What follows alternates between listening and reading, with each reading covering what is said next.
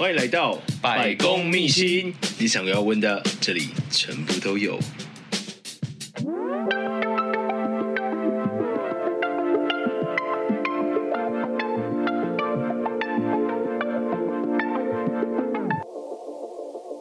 Hello，大家好，欢迎来到百公秘辛，我是今天主持人失礼先生。那今天我们邀请到的来宾呢，大家可能对他本人并没有那么的熟悉，但是对他的作品应该都是多少有一些印象。不管你在蓝赛图啦，或者是呃高雄的林雅很多的地方，你会看到它上面是有蓝色、红色的色彩元素所拼凑出来的各种的图样。那它的那个背后的这个艺术家 Leo，我们掌声欢迎。Hello，大家好，我是立后。那我是一个视觉艺术家，那在台湾做了很多大型的壁画，很高兴可以来这边聊聊。因为我们今天是来到立后的工作室，嗯、对，然后这边其实在他现在工作室在台南。对，那是一个蛮不错的环境。我觉得那台南本身就是一个很人文荟萃的一个地方，嗯、而且其实这边离你其中一个作品也很近。对，你的蓝赛图里面的那一只穿山甲，走过去大概五分钟而已吧。嗯，对对对。OK，所以所以你自己本身从什么时候开始接触艺术这个领域？艺术哦，其实应该跟每个喜欢画画的人都一样，就是小时候就开始作画。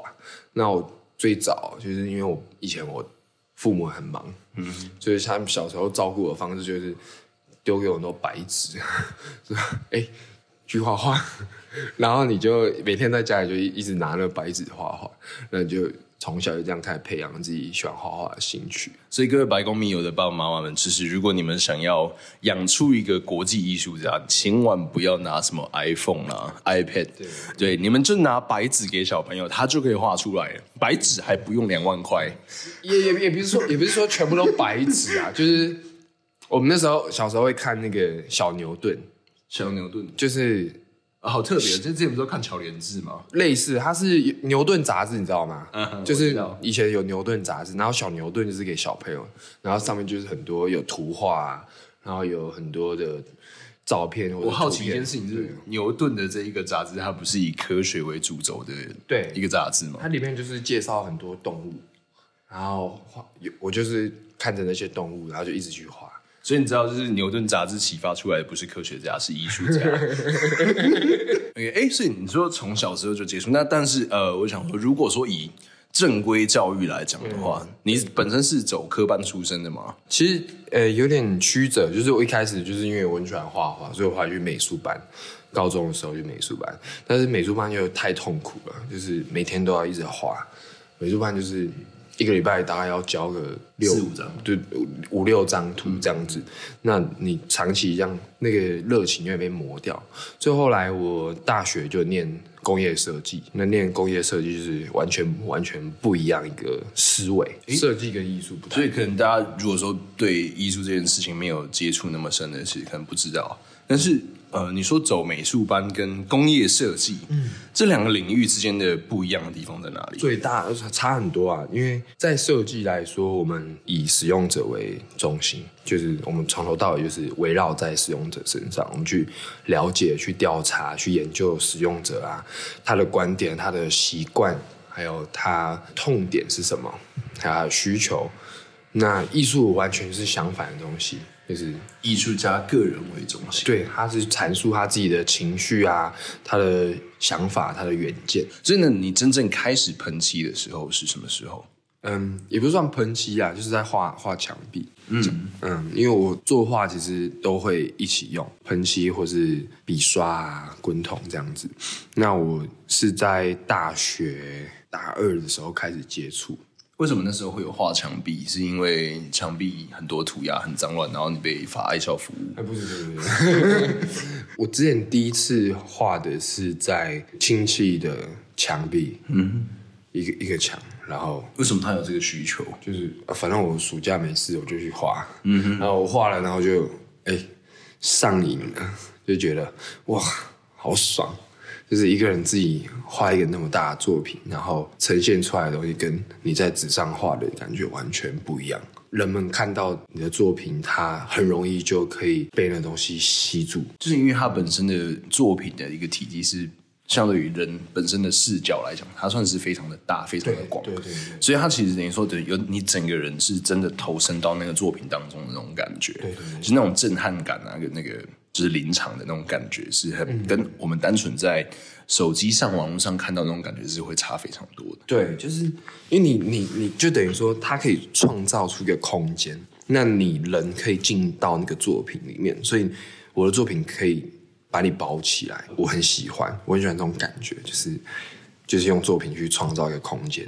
哎，所以那时候你使用的媒材就已经是呃喷漆，然后刷具跟就是油漆这样。一开始我是先用水泥漆，就是室外的，嗯、找我最熟悉的的美彩。为什么会对水泥漆熟悉？因为我以前我喜欢画水彩，那我最一开始我想要把水彩的感觉。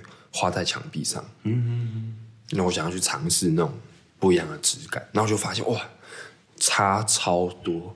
水泥漆它基本上就是亚克力跟树脂，那水彩它是就是色粉跟水，所以你的底材也不一样，一个是墙壁，一个是纸，所以我在尝试了很多年之后，就是慢慢去演变出一个自己的风格跟做法，这样。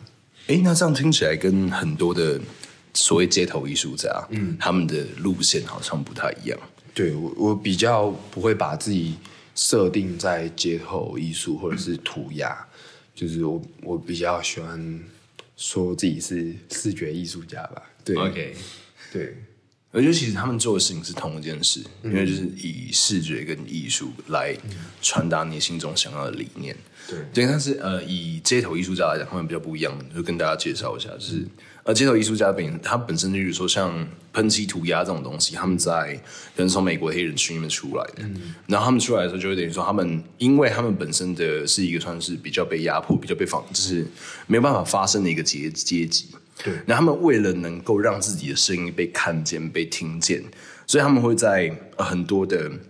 公共设施啊，或者是一些地方，然后用喷漆来去表达他们的想法，去等于说，那那个他们的那个行为叫 bombing，对。对，那他们就是希望说，呃，拿这个喷漆罐去炸出他们想要讲的东西，对，那反而反而是由这边来衍生出呃所谓的街头艺术，对，他最早其实就是以一个反叛的精神去塑造这个文化，就是去对抗体制，对，但是。那台湾来说，我们没有这样子的文化的底蕴，嗯，还有这个背景，我们没有像美国那么深厚的这些，呃，帮兵跟帮派的文化，所以其实街头艺术跟涂鸦，它算是一个舶来品。应应该讲说，就是台湾本身的个性非常的顺服啦，嗯，就是不管是什么戒严啊，或者是日治时代，就是大家的反抗没有表现在艺术创作上面。对对对对对对，可以这么说。所以，我们就有很多前辈，就是早期的时候，就是他们把美国的涂鸦文化还有街头艺术带带带到台湾了。所以，就是那些先先进真的是非常厉害，因为在那个时代做这样的事情，真的是需要很大的挑战。我自己的做法就是，我有点转化。我我在做创作的时候，就会去想一下，哎，那我们可以用怎么样用台湾人的方式做一样的事情，就是一样在。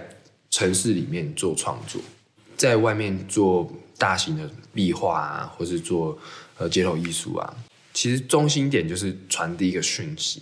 这跟你的名字有关系吗？因为我叫 Leo 嘛，然后我姓何叫 Ho，所以我把它合在一起。那刚好，因为我以前以前有个朋友，他不会念我的名字，他跟 Li Li Li Leo Leo 然后他在哎 Leo。这样，然后我就觉得很好笑，所以所以你的名字是在另外一个朋友的一个意外之下创作出来的，也是一个其中一个原因。然后后来就是，我就觉得，哎，这个名字好像蛮有趣的。然后有一次，我就是在在那个高雄啊，在魏武营那边画画。然后其实那个那个地方就是一个老国宅，嗯，然后那个国宅呢，就是有很多的长辈啊、阿公阿妈。我们在那边画画的时候，他们其实就是很很开心。就是他们觉得哇，有年轻人在这边做创作啊，好不一样。他们每天都来来来看你，给你饮料啊、书跑啊，太好了。然后对，就是就是在南部，就是这种东西就是蛮暖心的。嗯，然后他们今天可能看到你，他第一句话就是跟你说“你好”，哎，你好，哎，笑脸呢？这样假爸爸，嘿，假爸爸，要不要喝饮料？这样子，然后就其实我那时候，因为我才。刚开始画，所以画图对我来说其实蛮辛苦的，因为很不熟悉。就是我们知道，就是在室外创作，其实它的条件是非常严苛的，对，就是很热啊，然后呃，你要呃取水换水啊，然后爬上爬下，这些其实都蛮蛮蛮辛苦的。所以对我来说，那是蛮挑战的。当时对一个新手来说，我自己一个人去在那边做，其实我觉得那时候蛮想放弃的。然后，但是。我觉得就是对我来说，可以支持到现在，就是因为有那些阿公阿嬷，还有这些乡亲，就是这些观众，他们就是真的透过这样子的互动，还有他们看到你的作品，他们有接收到你的你的沟通，他给你这样子的回馈，所以这个离后对我来说，我也觉得这我想要给观众的，就是我想要透过作品去跟大家说你好，这样。也希望就是说，李后这名字未来就是我们去国外的时候，人家可以因为这个名字记得台湾，嗯，就是台语李后。还有就是去意大利啊，去加勒比海啊，然后我一直跟他说，哎，你知道李后什么意思吗？李后就是你好。然后他们说，哦哦，真的哦，对，他们下一次就可以就记得说，有一位来自台湾的艺术家，他就叫做李贺，那也就是台湾的你好的意思。但我自己本身台语还在。还在还在进步啦，对，我希望我希望我台语可以再强一点，加油加油！这是这是那个必经的一个路子，这是假的台南人。了解，哎，所以其实我觉得在艺术家这件事情，其实每个人都想要成为独一无二的艺术家，嗯，因为大家都想要说，我要看到这个作品，就让别人知道说，哎，这个是我，嗯，对，那。呃，有些人他们的做法是，比如说像呃，就我知道的，可能 Marina 就是梦里那兔，嗯哼，他是用他自己的 IP，对，对，然后用他自己的一个呃造型，大家只要看到那一只兔子就知道说，哦，那是梦里那兔的作品，嗯，对，那哎，那你用的好像是另外一种比较不太一样的方法，你选择的是颜色，嗯，因为在你几乎所有的作品里面。呃，它就分成了两大色系的一个颜色，一个是红色，一个是蓝色。嗯、我可以问你说，为什么你会用选择这样的色系来进行创作吗？就是因为我我老家住安平嘛，然后我以前念书的时候，就是会从市区一直往安平骑，那安平就靠海，夕阳的时候刚好下课傍晚的时候，安平的那个运河啊，还有那个夕阳啊，就很美。所以其实我。从以前到现在，就是对夕阳这件事情很有情有独钟。这样，这东西就是蛮潜意识的去在我的创作里面给我很大的灵感跟能量。然后我后来我就是把我喜欢动物这件事情，去把夕阳的颜色投射在动物身上，就创造出一个幻兽这样子的概念。很有生命力的象征，这样子。呃，你说你创造的幻兽，然后还有包含了你使用的颜色。幻兽是来自于你小时候看过的，就是牛顿的那个杂志。嗯、然后，呃，这这样的颜色其实是来自于夕阳。嗯，这些都是呃从你孩童时代是慢慢累积起来的。对，所以可以说是你现在的作品真的是重新转换了你本身的一个人生经历。然后所在内化而出来的一个创作，每个做创作的人，他的作品一定都是跟他自己有关。嗯，就是你去了解一个艺术家，他的作品，他为什么这样画啊？他为什么会用这样的笔法啊？为什么用这个颜色？我觉得每一个他都有他自己的解释。那这就是他的世界，就是他的宇宙观。所以，就是幻兽，他就是我自己的世界。因为我小时候最大的梦想就是。开农场，我小时候最最最想要开农场，就是可以可以养很多动物，对，所以我我自己我自己也很喜欢小动物，那就是画幻手，就是去满足我这个一个私心，但是它背后还是有一个比较深层的意义。你知道动物啊，你有时候看到动物啊，你会觉得这些动物它有感觉到你，嗯哼，它有看到你，不论它是开心见到你，还是他看到你很害怕，他看到你很难过，或者是他不开心，你都可以去感受到他有感觉到你的存在。可是有时候人啊，即使你的好朋友或者你的家人，他在你的旁边，可是你你却没有办法感觉到那个存在，就是要哭，不是不是。我觉得这个过程会是很孤独的。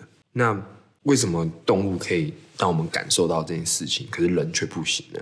所以我我一直在去在创作里面去找寻这些东西。我们人啊，会投射很多自己的特质在动物身上。嗯，比如说，嗯，老虎它就是坚毅，它就是力量。然后马可能就是温柔啊，或者是耐力。或是巡抚，可能狼就是可能团队合作，或者是忠诚。可是你会发现，其实这些东西都是描述人的特质，是对。所以我在画幻兽的时候，我其实是把人的特质投射在里面。那我希望看到人，他可以从里面去得到一些唤醒，就是可以从呃你创作出来的这些作品里面，然后同时获得到他能够呃。就是说，他能够有特质，然后给你的支持跟勇气。对，我我希望我的作品可以传递好的东西给别人，因为难过的事情很多，不舒服的、不不愉快的很多。那如果我再去描写这些东西，我觉得其实这不是我想要创造的。嗯，我希望就是说，用创作去带给别人，哎，生活有不一样的面向，或者是哎，我们其实可以这样想，那这样其实蛮好玩的。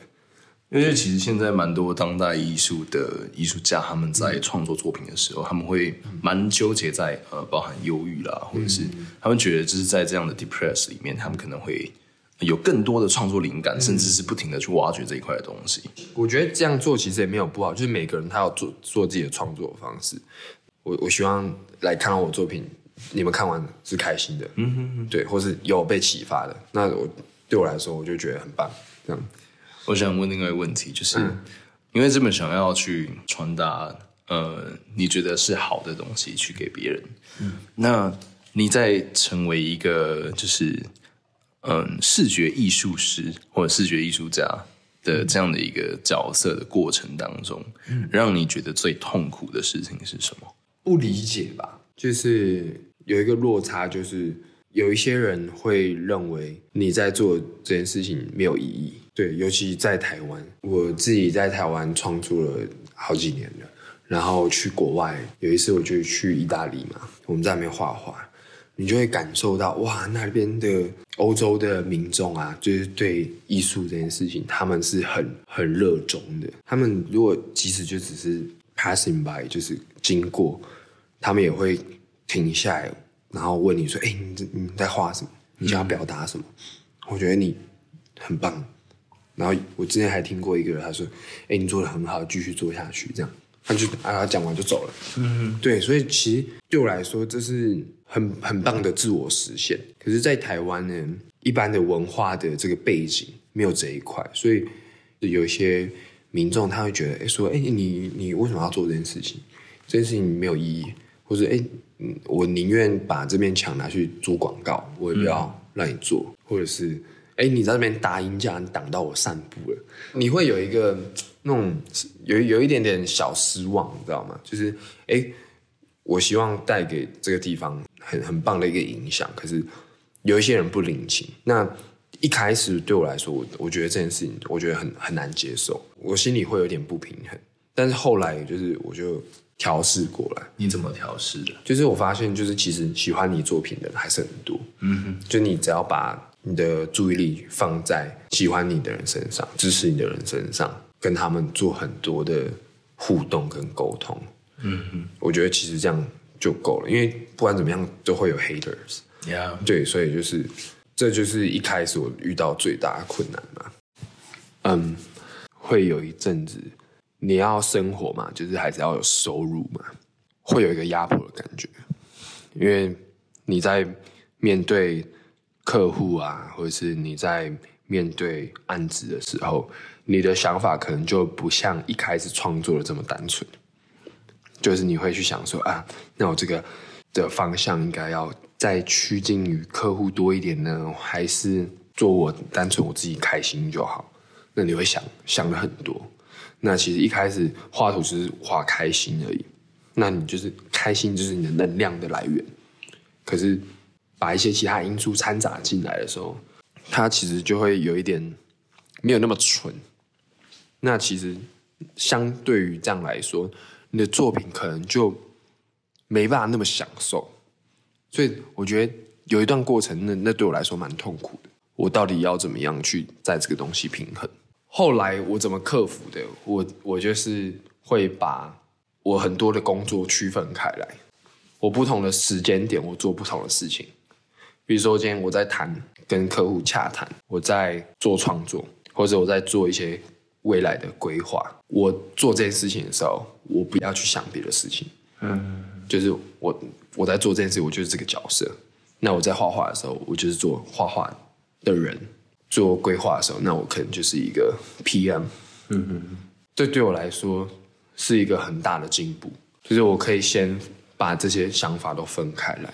那我在画画的时候，单纯哦，我想要做这样的东西，那我就用我自己设定好了这些目标，还有呃这些灵感跟方向去做创作，那这样子就变得很顺。我觉得是这样，有一点像是人格分裂的感觉。你那时候会有这种感觉吗？人格分裂，我觉得，我觉得，嗯，你可以这样说，但是我会觉得说，就是什么时候做什么事情要区分出来，尤其是你自己是独立的工作者的时候，你基本上你是一个人要包办所有的事情。对，如果你在跟人家谈案子的时候，然后你用艺术家的身份去跟人家谈，他可能会想要凹你啊，就是你可能会觉得，哦，我我我没差，那这样就不对了。嗯哼，因为你在跟人家接洽谈案子的时候，你必须要确保你自己的权益跟利益，所以你在跟人家谈案子的时候，你要带的是一个自己的经纪人的角色，这样子切换来说，其实会更轻松。哦，我可以理解，只是其实要在对的时间用对的角色做，就是处理对自己的工作，因为就是就像你刚刚讲，你包办了很多事情，嗯，那。当你揭开的时候，其实可能很多的你之前的拉扯跟纠结的那样的情绪会被梳理开来。对，你会清楚的知道说，哎，其实我现在不需要纠结这件事情，因为当我是这样的角色的时候，我就必须要呃去强调我自己的立场，或者是在我艺术家创作的时候，我就可以很全然的去感受在创作过程当中的那种开心。对对，我觉得你讲的还不错。这样做之后，我自己的。创作上面的矛盾变少了，我就不会去想说，呃，我我在画的时候，我还要去想，呃，那怎么办？我被熬了。对对对对，或者是我我我我要讨好讨好呃客户端，这个突破之后，我变得比较开心，嗯，然后创作上面更可以做更多的尝试跟突破，这样。就是除了困难之外，你在创作的这段过程当中。嗯有没有最让你印象深刻的事情，或者是哪一个作品让你觉得哇，这是我能够完成它，真是我毕生的荣幸？就是我之前在在高雄画的那一只珊瑚鹿，嗯嗯，就是在在咪咪村那一只，现在已经褪色了，我觉得很可惜。但是我那时候一个人自己上去，然后七楼。然后你在七楼的时候，你的那个高空车会晃，嗯，风吹来的时候就会抖，对对，风吹来会抖，然后你只要稍微动一下，它就像海盗船一样，对，然后就是其实蛮嗨的，然后然后完成的时候，你其实自己蛮感动的，对，就是哦，你一个人可以做这样的事情，因为它的墙面特别高，对啊，它特别高。是除了你在画作的过程中，你还要克服在作画过程的那种恐惧。对对对，就是一那是我第一次开高空车，嗯哼，哼，对，所以我印象很深刻。我第一次开高空车上去，有有好几种方式啊，一种是从墙壁旁边垂掉下一个工作平台，对，那有一种是坐高空车搭上去。那七楼坐那个高空车，其实就已经蛮蛮高的了，在 IG 里面有。这是蛮好玩的，花了十一天。你说在如果说以壁画来制作来讲的话，它可能有音架，嗯、或者是你刚刚说垂钓的平工作平台跟高空车。对，还有其他方法吗？还是嗯，目前就是这几种，就是这几种，不然就是你当蜘蛛人。就是直接绑着线掉下来，真的有人这样做？有人这样做，可是我还没有。他们是拿 S 腰带后面绑，就是各种他们要用到很奇怪。应该是，对对对对对，那个蛮猛的，那个那个超可怕。有朝一日也想要试试看。或者说有朝一日一定会摔下来。对，我觉得我觉得其实不管是哪一种创作啊，是你在创作过程当中，当然还是要注意到就是自身安全。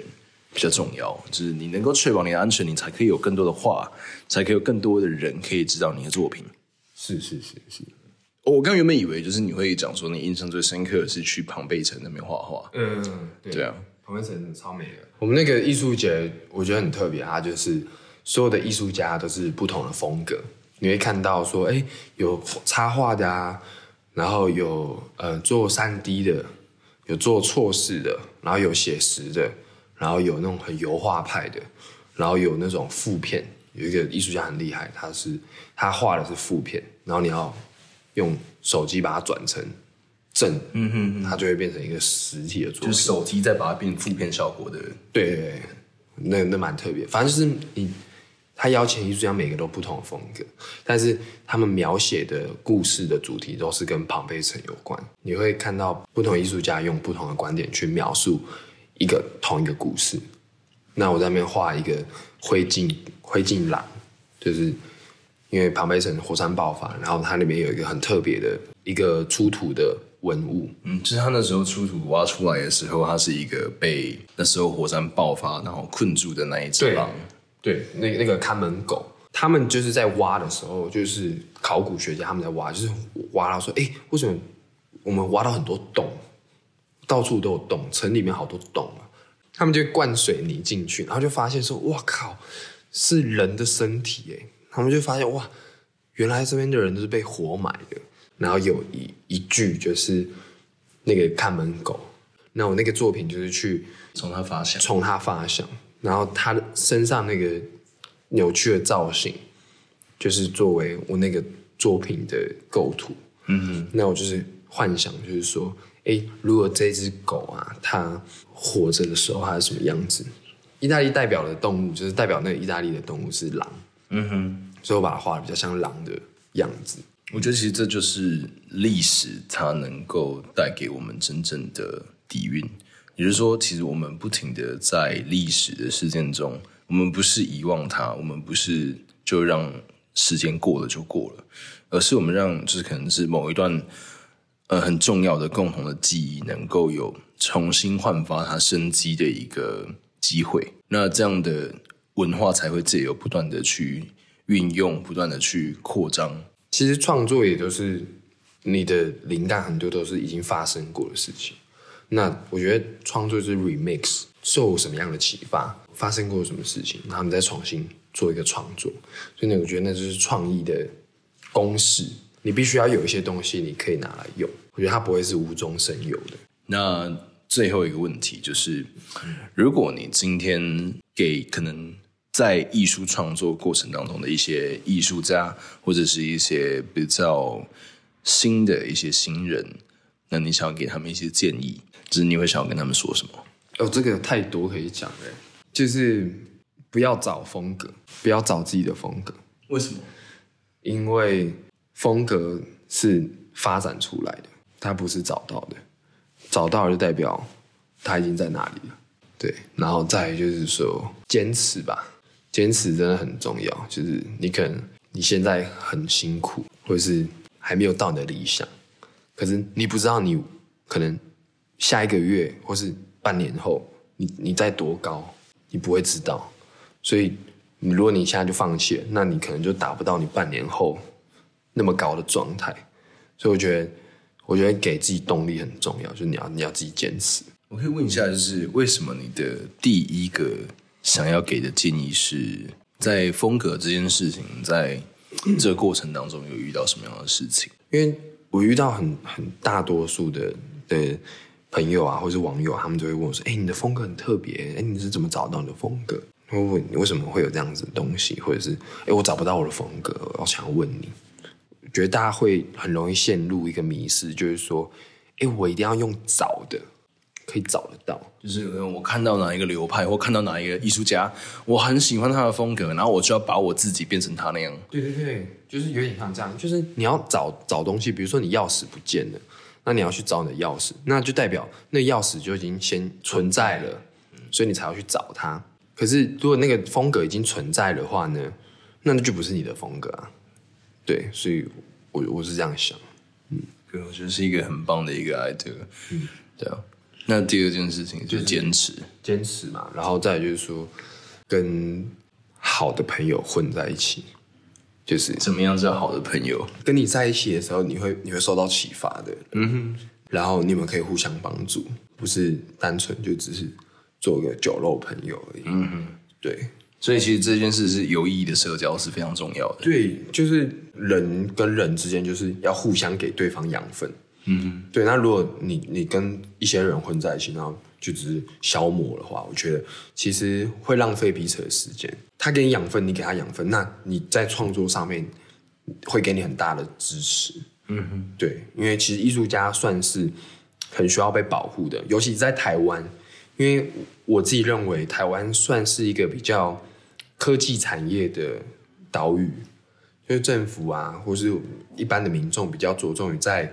科技产业啊，生产啊，制造啊，那大家就会偏向比较 material 一点的想法。那相较于欧洲或者是比较南美洲，他们比较喜欢艺术或文化这样子的的一个背景跟环境，是有一点点落差。所以我可以理解，就是说，就是我们艺术家在台湾生存是有一点点困难，但不代表说就没办法。嗯哼，对，那就是。需要很努力的去找解决方案。对于就是 Chat GPT 或者是人工 AI 智慧，之前吴淡如不是有在他自己的那个 Facebook 上说：“哦，我的电脑绘图作品哦，淡如之乱。”对，就是你对于呃像这样的一个人工智慧它的发展，就是你会你有什么想法？其实我是蛮乐观的耶，对不对，咪咪？嗯，um, 今天有那个就是 Leo Leo 他养的那个一只猫咪很可爱，然后他现在就是会有会一直叫，对，一直在旁边，对，是真的很可爱。他他想要人家陪他，他可能想要录音。对，下次我们专访一集咪咪的那个节目。我觉得你要把人工智慧当做工具。嗯哼，其实我自己已经开始有在用 AI 做一点事情，我的一些 brainstorm 一些。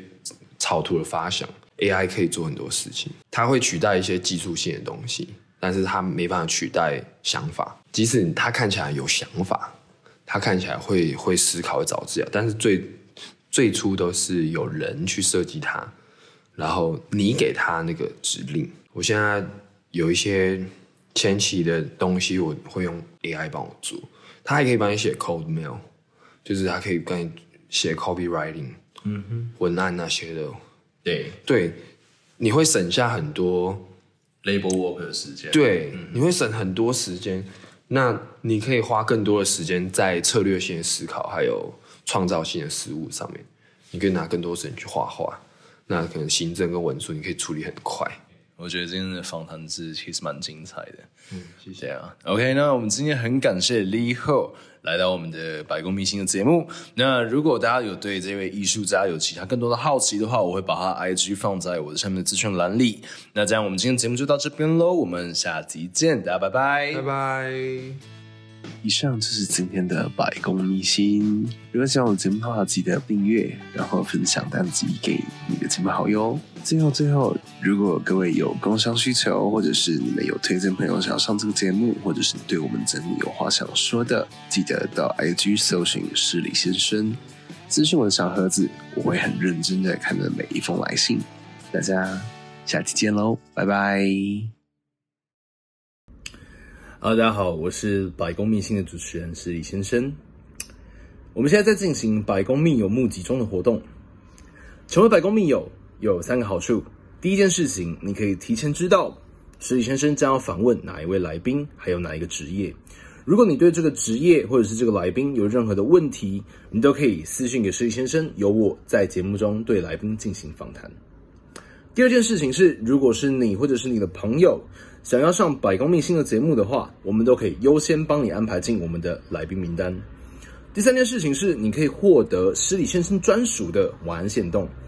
晚安限动呢，它的内容会包含了我们在制作白宫秘辛过程当中的一些日常。